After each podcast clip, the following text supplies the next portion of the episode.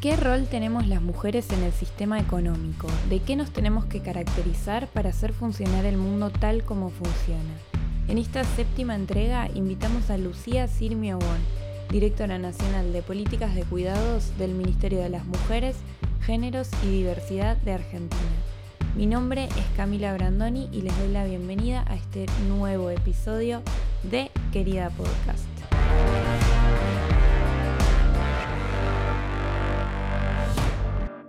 Hola Lucía, bienvenida a este espacio. Quiero antes que nada agradecerte enormemente por haberte hecho este tiempito para estar conectadas hoy de manera transatlántica.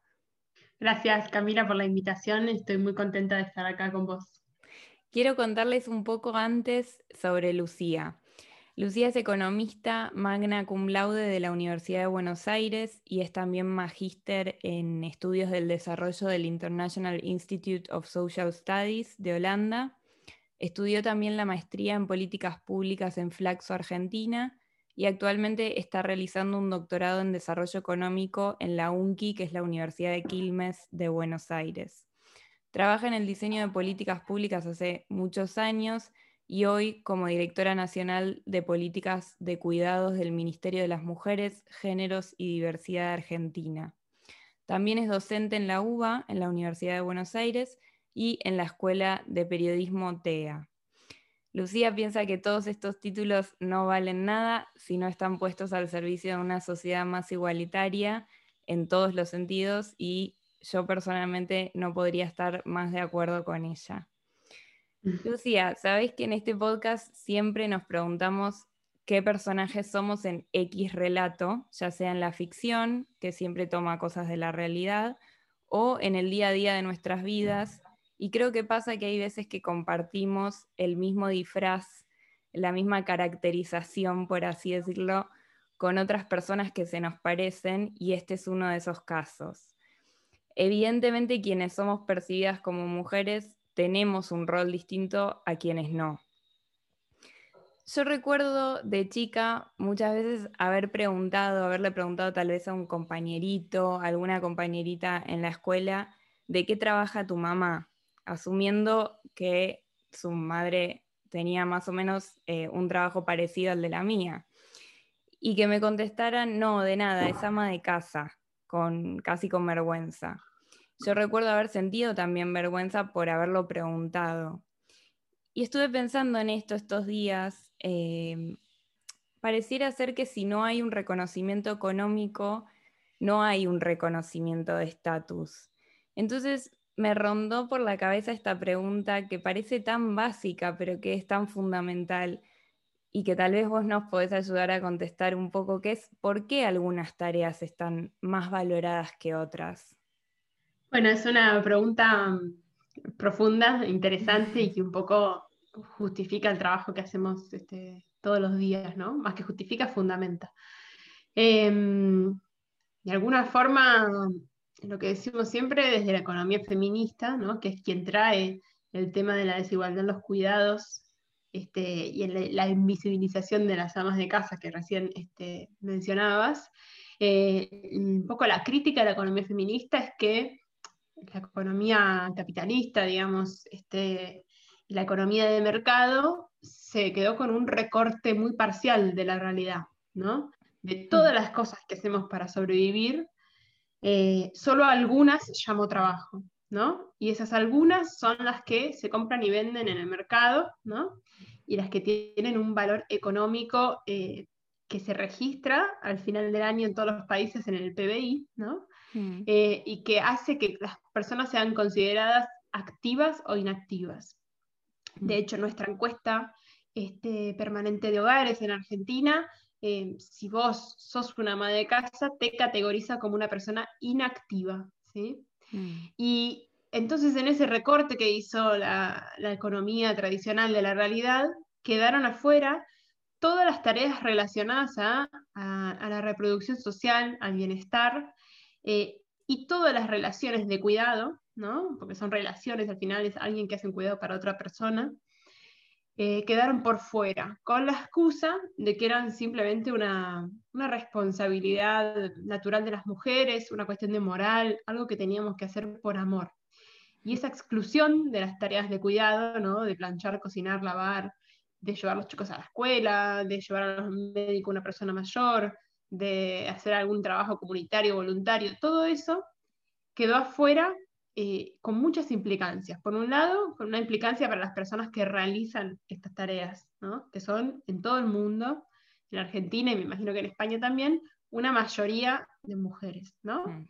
Em, las, que las personas que se dedican a hacer estas tareas en una sociedad que considera que esas tareas no son trabajo, están en una situación, dice Nancy Folbre, a quien recomiendo muchísimo que lean, eh, están en una situación de riesgo social, porque mm. tienen el tiempo ocupado con una tarea que la gente no considera que aporte. ¿sí? De hecho, cuando existen algunas políticas para estas mujeres que se dedicaron a cuidar toda la vida, en general se las llama como políticas de ingreso o políticas de pensiones no contribuyentes, quiero decir, o no contributivas, como si estas mujeres que fueron a más de casa no hubieran contribuido a que el sistema funcionara, ¿no? Entonces, mm. no pudieran tomar por su parte riqueza. Em, la verdad es que en Argentina y en todo el mundo, eh, estas tareas, aunque no se cuenten, aunque no se paguen, aportan entre el 16 y el 20% del PBI, ¿no? A nivel mundial. Entonces son importantes. Pero bueno, la situación es, entonces volviendo a, todos los impactos, por un lado, que te genera un impacto eh, haciendo que las personas que se dedican a cuidar, esta mayoría de mujeres, estén eh, en una situación de riesgo social, mm. haciendo que tengan mucha más probabilidad de caer en la pobreza, ¿sí? por eso en todo el mundo la pobreza está feminizada la riqueza está masculinizada, ¿Por qué caen en la pobreza? Bueno, pues tienen la mayor parte del tiempo dedicada a estas tareas que, que no generan ingresos y no tienen la posibilidad muchas veces de ir a generar otros ingresos porque no tienen con quién delegar estas tareas. También eh, está conectado con la brecha salarial porque sabemos que quienes sí pueden salir a participar del mercado de trabajo, porque se espera que nosotras cuidemos, vamos a sectores que se asocian a estas tareas de cuidado, que en promedio se pagan menos, por la misma eh, subvaloración, también eh, nos dan menos ascenso porque somos quienes tomamos las licencias, quienes faltamos cuando los chicos se enferman. Así que de alguna forma la brecha en los cuidados es la contracara de la brecha salarial. Hmm. Pero también esta exclusión del mundo de los, de los cuidados, digamos, de la economía, tiene impacto para quienes necesitan esos cuidados. Porque de alguna forma, al estar tan familiarizada esa responsabilidad, si vos tenés necesidades puntuales de cuidado, por ejemplo, a una persona con discapacidad, dependiendo qué tan eh, pudiente, ¿no? qué tantos ingresos tiene tu familia y qué tan grande es, cuántos miembros tiene, la calidad de cuidado que vas este, a recibir. Así que también tiene un impacto para quienes lo reciben. Y por último, y lo más profundo, tiene un impacto para, para los fines últimos de la economía, porque como desdibujamos tanto la esfera que tiene que ver con nuestro bienestar, que es esta, la de los cuidados, muchas veces los proyectos económicos nos piden que ajustemos nuestra calidad de vida para aumentar la producción, ¿no? que aumente ese mundo productivo y que se achique el reproductivo. Entonces, de alguna forma, desde la economía feminista decimos, nos alejamos de la sostenibilidad de la vida al haber invisibilizado esos cuidados. ¿Y por qué pensás que cuesta tanto pensar en el cuidado como un servicio que se debe pagar? Primero porque porque había mujeres haciéndolo gratis, ¿no? Durante muchas, durante siglos. Entonces, ¿por qué lo, iban a pagar? Em, había como una cuestión funcional. Em, pero bueno, las últimas décadas, cuando, algo que explica muy bien Silvia Federici, ¿no? Este, esta economista italiana que habla de justamente de esto, de que no es amor, este es trabajo, o no es solo amor, ¿no? Uno puede ver distintas etapas ¿no? en el capitalismo. En los inicios, todos, todas y todos fueron a las fábricas y eso puso en jaque la reproducción de la vida justamente porque, porque esas tareas de cuidado no estaban siendo cubiertas. Y en un modelo posterior, ¿no? con la segunda revolución industrial este, más pesada, con, con, trabajadores más sindicalizados, se adquirió este concepto de salario familiar, en donde se esperaba que el varón proveedor trajera este, los salarios a la casa y que la mujer se quedara cuidando, así no se ponía en jaque la reproducción social, ¿no? Ese modelo funcionó durante mucho tiempo y podemos ver en las últimas décadas una paulatina, pero paulatina, inclusión de las mujeres en el mercado de trabajo, pero no vemos la inclusión de los varones en, el mundo de los cuidados. Mm. Es interesante pensar, recién pensaba, ¿no? Es interesante eh, asociarlo con los trabajos inclusive profesionalizados de cuidados, quiero decir, aquellos trabajos de cuidados que por, el, por los que se recibe un sueldo, una nómina, como diríamos acá, em, porque muchas veces he escuchado este discurso de que bueno, que el personal médico o, o de salud mental inclusive no debería reclamar un mejor salario, también el personal de educación, porque hay algo que se asocia a lo profundamente vocacional del cuidado, que es como, bueno, pero hay que hacerlo también porque si estás dedicado a esa tarea, dedicado a esa tarea, eh, un poco viene con el amor, ¿no? Esto que decías recién. Sí. Em, eh, a, la, medida en que se van ampliando los servicios de cuidado, ¿no? que es algo a lo que apuntamos desde la política pública, para que deje de ser una responsabilidad exclusivamente familiar, hmm. eh, y, esos, y esos trabajos se, se, se, profesionalizan, porque ahí decimos, bueno, si no es una responsabilidad natural e intuitiva, es un saber que se aprende, ¿no? Hmm. Y, y hay muchísimas profesiones asociadas al mundo de los cuidados. Es cierto que también cuando se proveen esos servicios, son servicios feminizados, ¿no? Son mujeres quienes trabajan ahí también. Eh, y por lo menos en América Latina son, son trabajos muy mal pagos, ¿no? Eh, por la misma invisibilización. Eh, quizás en España esto ya no es tan frecuente, pero en Argentina, por ejemplo, entre un 12 y un 16%, 17% perdón, de las mujeres que trabajan lo hacen en, en servicio doméstico, ¿no? Trabajadoras mm. de casas particulares. Y es un servicio en Argentina y en toda América Latina muy, muy informal, aun cuando lo contratan y lo consumen las, las familias de ingresos medios y altos, ¿no? Mm. Eh, y ahí se vuelve a ver esa subvaloración de la tarea de cuidado cruzada con un montón de, de otras cosas, en particular en América Latina, cruzado con una historia esclavista, racializado, ¿no? Mm. Este, siempre en el lugar de los migrantes, o sea, hay muchas relaciones de poder que se cruzan en las relaciones de cuidado. Sí, absolutamente. Además, en Latinoamérica, a mí algo que me impactó cuando apenas me mudé a España es que acá es verdad que no se usa tanto, o sea, hay una, hay como una cultura de que, bueno, las empleadas domésticos en realidad pueden ir eh, tal vez una vez por semana a tu casa, pero es algo que ya no se usa y que llama mucho la atención acá, que se siga usando en Latinoamérica como una cosa de todos los días, en muchas casas, a veces inclusive siguen durmiendo, viviendo en la misma casa, ¿no? Eso es algo que siempre impacta. Sí, las, las trabajadoras con cama adentro, como se les dice acá, son en general además las que tienen peores condiciones. Eh, nosotros desde el Ministerio trabajamos mucho para clarificar todos sus derechos en este contexto de pandemia, porque incluso muchas de ellas este, no las dejaban salir de, los hogares donde trabajaban eh, cuando tenían que estar claramente de licencia. Em, y, y, en general eso se vio sobre todo en, en, barrios privados, que son como los demás ingresos acá, ¿no? Mm. Eh, y después, por otro lado, yo creo que también un poco lo que se ve del otro lado del charco, ¿no? esta reducción de las trabajadoras de casas particulares, mm. tiene que ver con que muchas veces acá una trabajadora de casa particular cumple muchos roles al mismo tiempo. Está limpiando, pero está cuidando también, ¿no? a veces de los niños. Sobre todo piensen en que en Argentina la cobertura de, primer, de espacios públicos y comunitarios de primera infancia, o sea, de, de acceso para las mayorías, es muy, muy baja. Entonces, eso también hace que eh, tengas que depender de esas otras estrategias.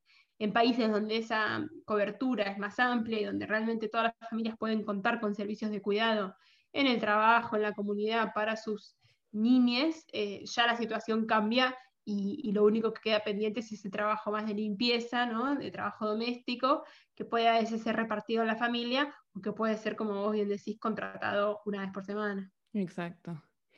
Hablaba el otro día con una mujer española y ella me contaba que hace muchos años, cuando trabajaba y tenía sus hijos, que eran apenas más que bebés, tenía un día en el que ya en ese momento, de una manera bastante innovadora, porque trabajaba para una empresa muy grande, podían teletrabajar, o sea, lo que acá se dice teletrabajar, que es trabajar desde casa. Entonces ella se llevaba a la casa eh, estas primeras computadoras portátiles en ese momento, en los 90. Y lo que mm. me decía es que a ella no le gustaba para nada el día en el que se podía teletrabajar, porque era el doble de trabajo para ella y la agobiaba muchísimo. Y eso me hizo pensar mucho en la situación de quienes son cuidadores y cuidadoras en cuarentena especialmente y en todo este año tan complicado. ¿Qué pasó este año con el confinamiento que tuvimos que vivir en tantas partes del mundo?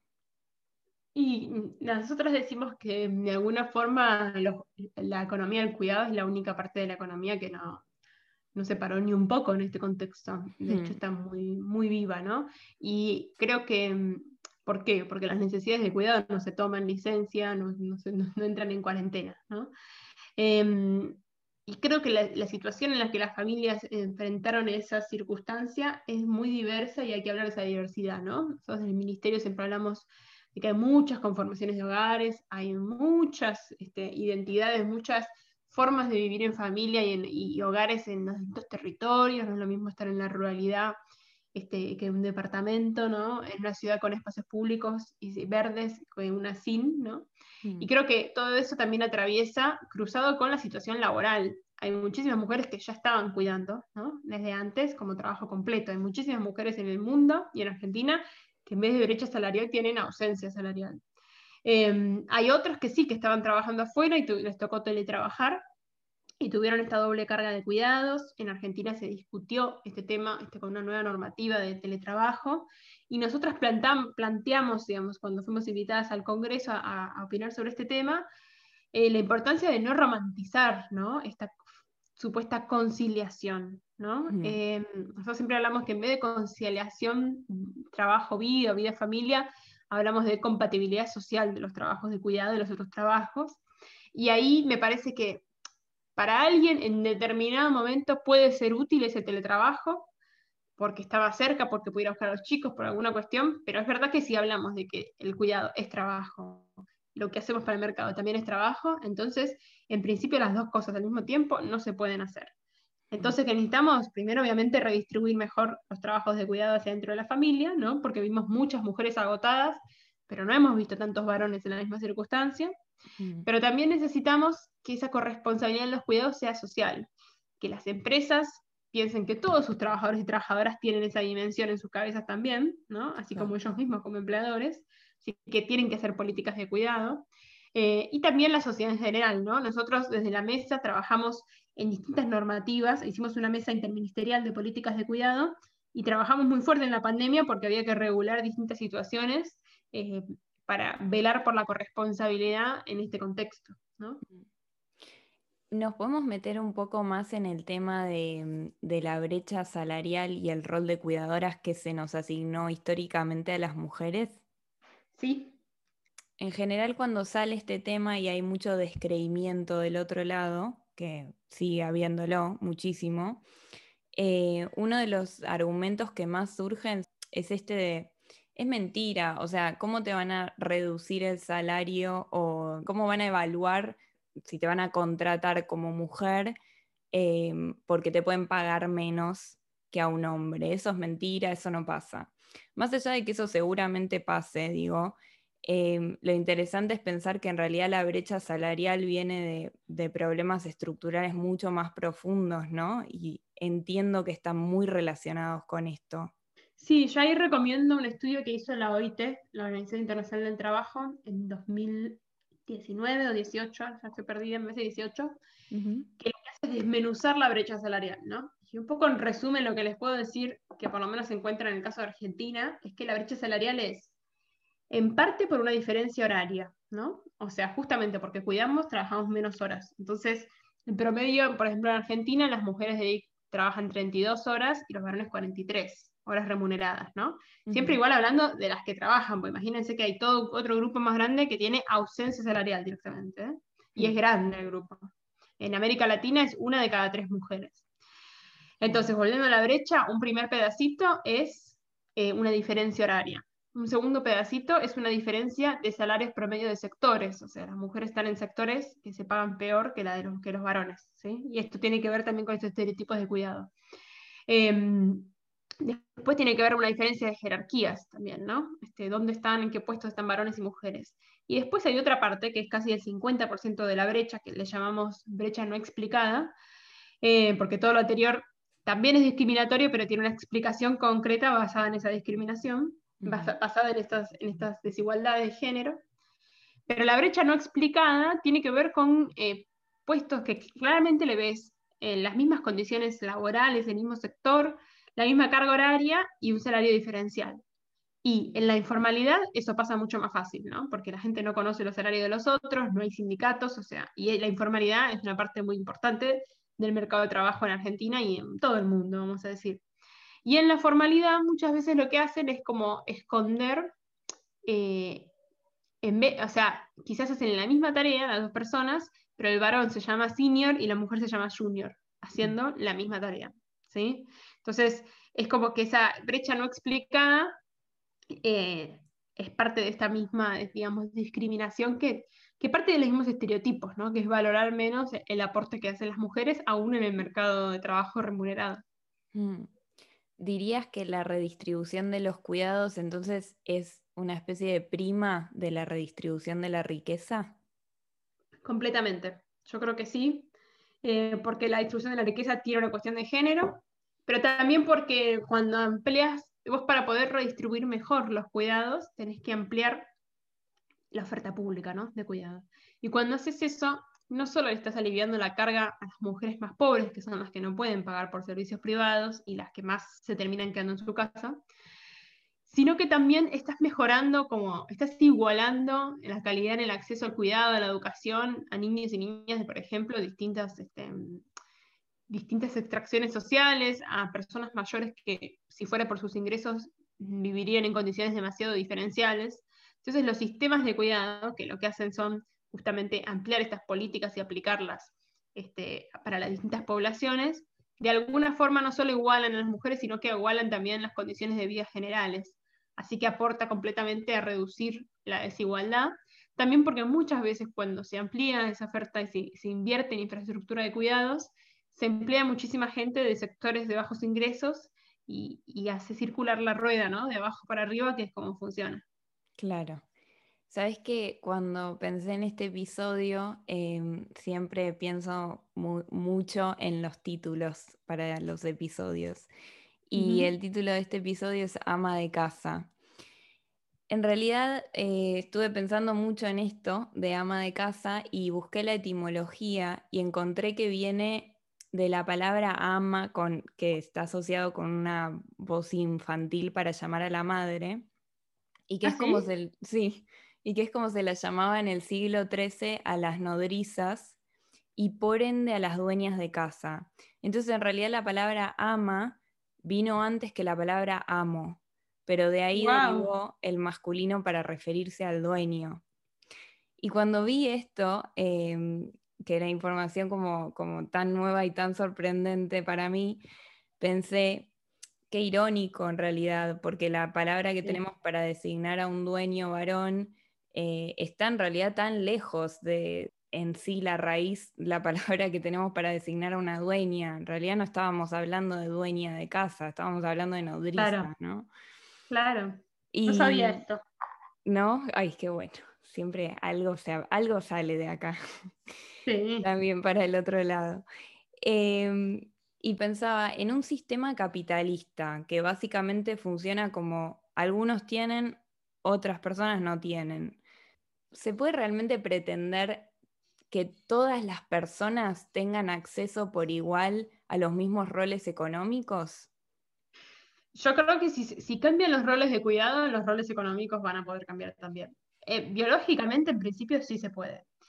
Eh, esta división del trabajo viene de hace milenios, ¿no? O sea, porque, bueno, eh, yo siempre discuto con mi hermana Sofía, historiadora, este, amiga tuya, cuando empezó esta división de sexo de trabajo. Y un poco lo que dice Gerda Lerner, que es una este, antropóloga feminista, que discute, porque hay discusión sobre cómo empezó y cuándo empezó, porque pues, hay que hacer, digamos, este, distintas investigaciones sobre periodos que fueron estudiados por varones que no miraron ese tema. ¿no? Mm. Em, y la verdad es que lo que ella dice es, más allá de cuándo empezó, es verdad que hay una división del trabajo que puede haber sido útil en un tiempo y que no es útil ahora. ¿sí? Mm. Entonces, eh, porque no, no la necesitamos, porque nuestro desarrollo profesional ya no depende tanto, por ejemplo, de nuestra fuerza física, ¿no? Mm. eh, y tenemos distintos instrumentos con los cuales podemos este, organizar el cuidado distinto. Ella, digamos, una de las tesis digamos, que, sostiene es que esto empezó cuando em, las mujeres tenían que cargar, digamos, a los bebés, porque los bebés ya nacían, digamos, más temprano cuando, cuando los seres humanos se, se eh, paran, digamos, en dos patas finalmente, eh, y eso hace que también, como no puedan ir a cazar porque tenían que quedarse cuidándolos, porque ellos podían llegar a llorar, ¿no? Y había que sostenerlos. Bueno, todo eso, hoy, todas esas necesidades hoy no están, ¿no? Entonces, ¿por qué no cambia esa división del cuidado, los electrodomésticos, un montón de cosas que facilitaron esto? Entonces yo creo que si pueden cambiar esos roles, eh, los otros roles económicos también pueden cambiar.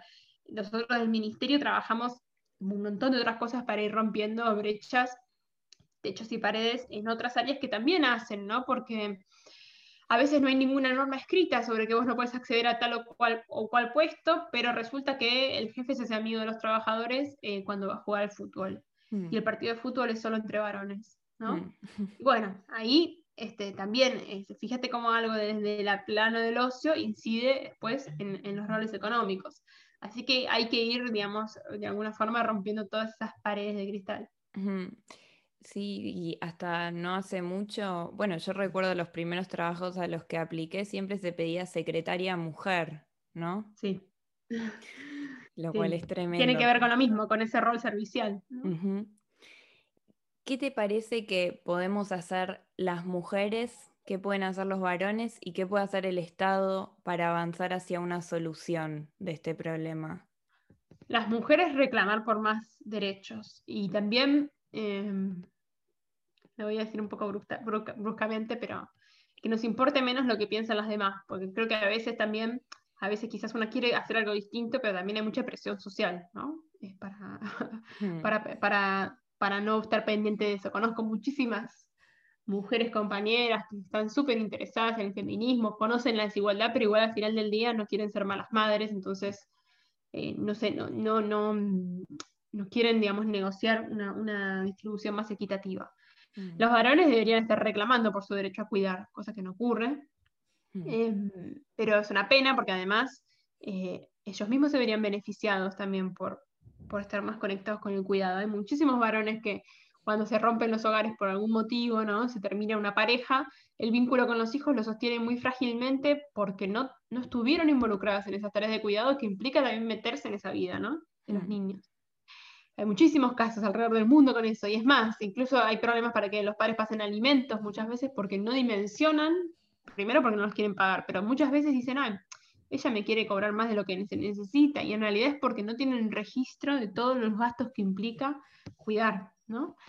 Eh, y el Estado me parece que es el que tiene que poder cambiar esta situación porque lo que se negocia dentro de los hogares está completamente incidido por lo que la sociedad espera. Y lo que la sociedad espera se puede transformar desde la política pública.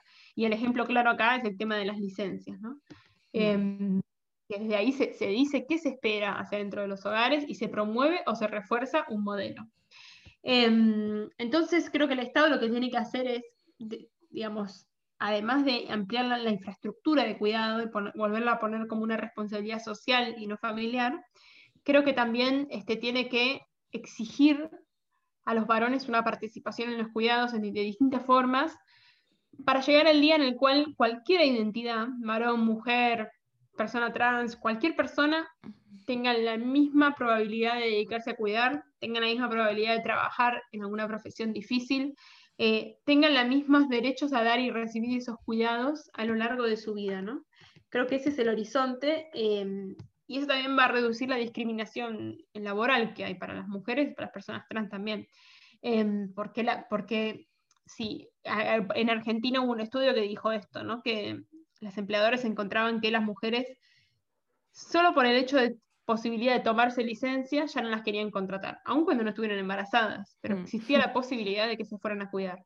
Con los varones no existe esa posibilidad, así que hay que distribuir esa posibilidad. Y también qué importante que es hablar de esto, ¿no?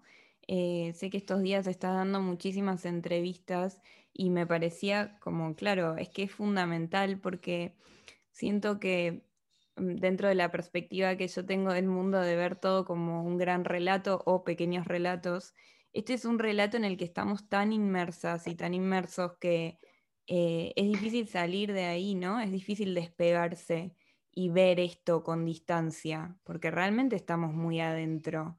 Entonces también hay, hay algo que veo muy importante de poder eh, hablar y explicar esto a otras personas, ¿no? Sí, yo creo que hablar es parte de visibilizar. Eh, y, hablar de lo invisible, de lo que no se nombra, es un hecho político. Nosotras además, desde el Ministerio, dedicamos mucho tiempo a esta parte, digamos, de, hablar porque mm, creemos que los cambios que, necesitamos para, transformar esta organización social de los cuidados que es injusta requieren eh, de una conciencia popular muy profunda, porque también hemos visto ¿no? en distintos países europeos cómo se avanzó con sistemas de cuidado, pero al momento que toca ajustar, lo primero que recortan es este tema y muchas veces porque pueden hacerlo sin costo, ¿no? Este, porque pareciera, la gente lo había aceptado, pero como si fuera un exceso.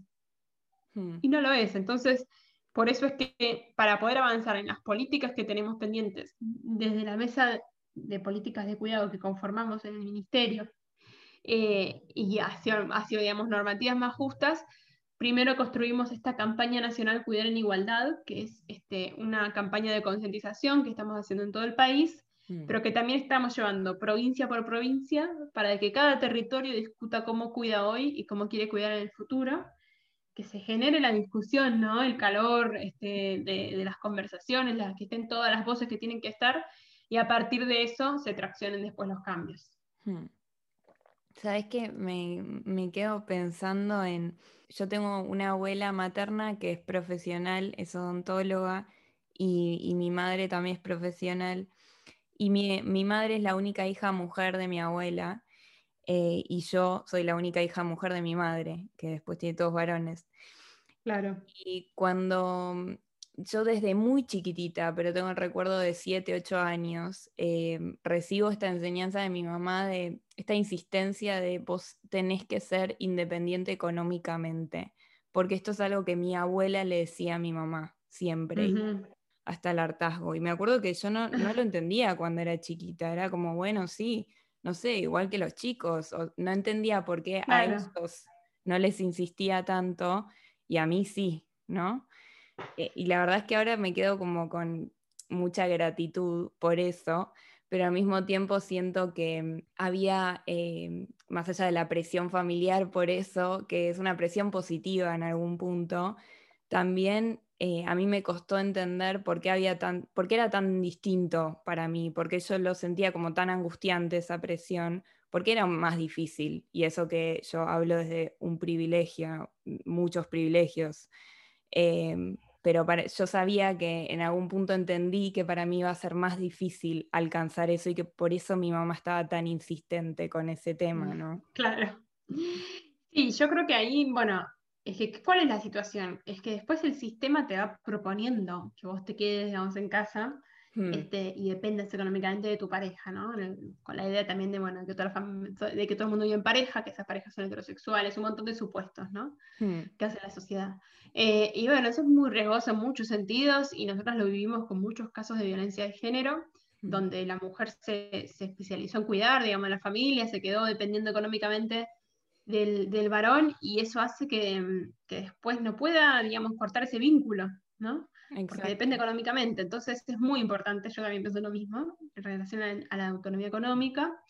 Pero también quiero decir que no, tampoco nuestro horizonte es que nadie cuide, ¿no? O sea, que esto se minimice y se, se olvide la esfera de los cuidados.